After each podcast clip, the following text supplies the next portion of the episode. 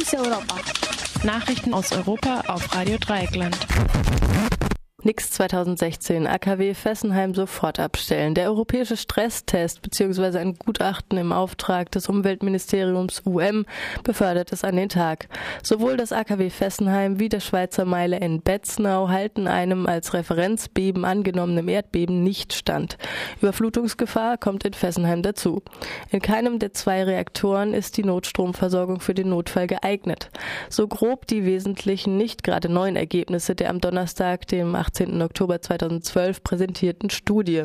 Im Auftrag des UM hat das Öko-Institut ein Gutachten erstellt, das für die grenznahen Kernkraftwerke Betznau in der Schweiz und Fessenheim in Frankreich eine Bewertung der Ergebnisse des EU-Stresstests vornimmt. Die Bewertung erfolgt auf der Basis von Unterlagen, die beim europäischen Stresstest vorgelegt wurden. Beim europäischen Stresstest wurden zwar der Überprüfungsumfang und die Randbedingungen vorgegeben, jedoch keine Bewertungskriterien festgelegt. Daher hat das Öko-Institut bei seiner Bewertung die Kriterien herangezogen, die bei der Sicherheitsprüfung der deutschen Kernkraftwerke durch die Reaktorsicherheitskommission zur Anwendung kamen. Wirbel verursacht vor allem Fessenheim.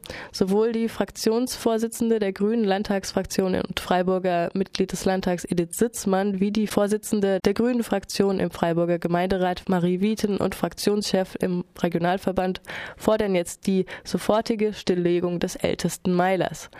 Der Reaktor ist abgeschrieben, die Energieversorgung Frankreichs nicht gefährdet. Die Risiken sind bekannt, also worauf warten? fragt zum Beispiel Edith Sitzmann zu Recht den französischen Präsidenten. Ein wenig beschämt ist jedoch das Freiburger Schweigen zu Altmeiler Betznau. Dessen Konfiguration ist gleichfalls unter jedem Niveau. Zwei Mitglieder der Band Pussy Riot in Lager nach Sibirien verschickt. Maria Alachina und Nedeshda Tolikonova wurden in Russlands Gefängnislager in Perm und Mordowia verschickt. Die 24-jährige Maria Alochina wird den Rest ihrer zweijährigen Gefängnisstrafe in einem Gefängnislager im sibirischen Perm verbringen. Die 22-jährige Nedeshda Tolikonnikova muss in die Gefängnisregion Mordovia. Dies sind unter allen Möglichkeiten die härtesten Gefängnislager, sagte die Band am Montag über Twitter. Die beiden Frauen wurden wegen Hooliganismus verurteilt, wobei erschwerend hinzukam, dass sie dabei von Hass gegen die Religion motiviert gewesen sein sollen.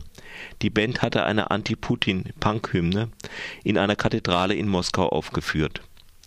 Ein drittes Mitglied der Band, Jekaterina Samutsevich, wurde auf Bewährung freigelassen. Alochina und Tolikonnikova hatten beide darum gebeten, ihre Strafe in Moskau absitzen zu können, um näher an ihren Kindern zu sein. Alochina hat einen fünfjährigen Sohn und Tolikonnikova hat eine vierjährige Tochter.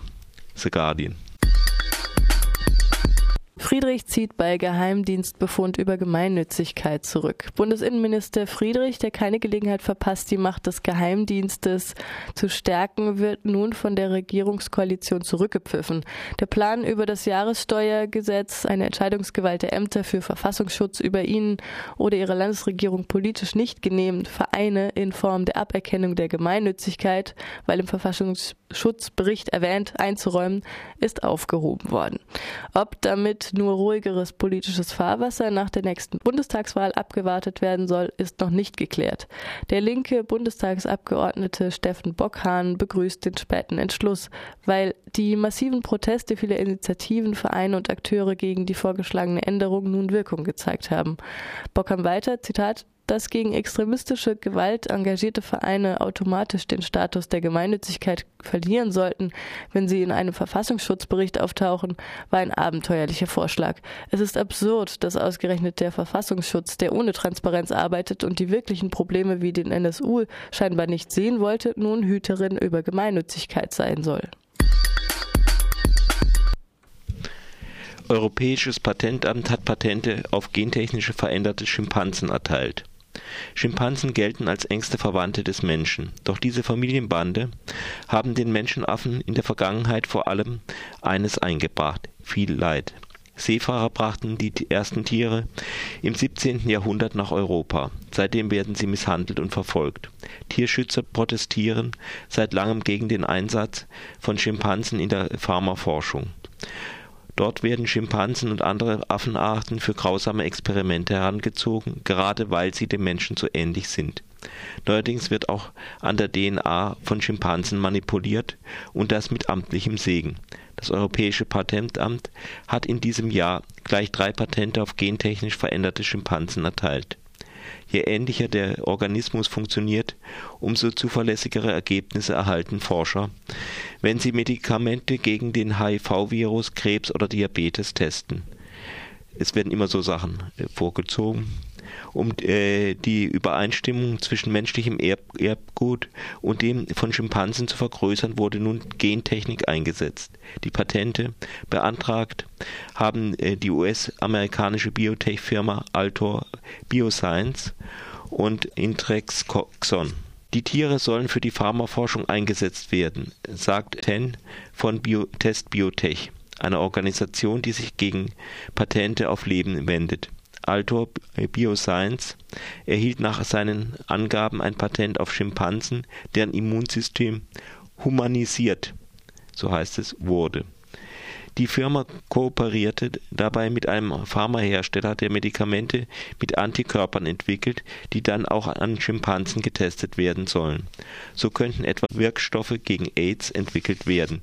AIDS, wie gesagt, wird immer in diesem Zusammenhang genannt. Christoph Ten von Testbiotech sagt, dass Patente auf Schimpansen auch von den Behörden in den USA, Kanada, Japan, Australien und Mexiko erteilt wurden Derartige Patente würden die Bemühungen für einen besseren Schutz von Menschenaffen unterlaufen, meint der Sprecher von Test Biotech. Ein Sprecher des Europäischen Patentamtes wies dies gegenüber der Süddeutschen Zeitung zurück. Grundsätzlich, sagte er, ist es möglich, Tiere zu patentieren.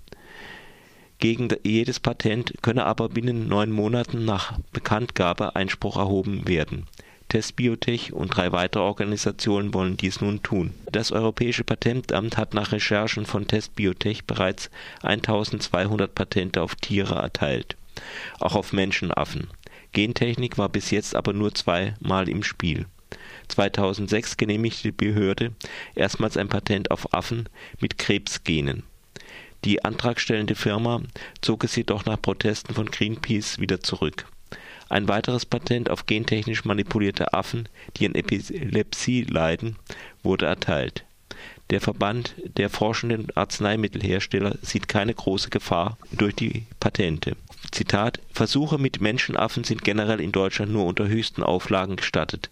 In der Pharmaindustrie hat es hierzulande seit vielen Jahren keine Versuche mit Menschenaffen mehr gegeben, sagte ein Verbandssprecher Affen und Halbaffen machten im Jahre 2010 etwa 0,2 Prozent der Versuchstiere an deutschen Forschungseinrichtungen aus, wobei allerdings diese Zahl immer noch hoch ist. Nachricht aus der Süddeutschen Zeitung.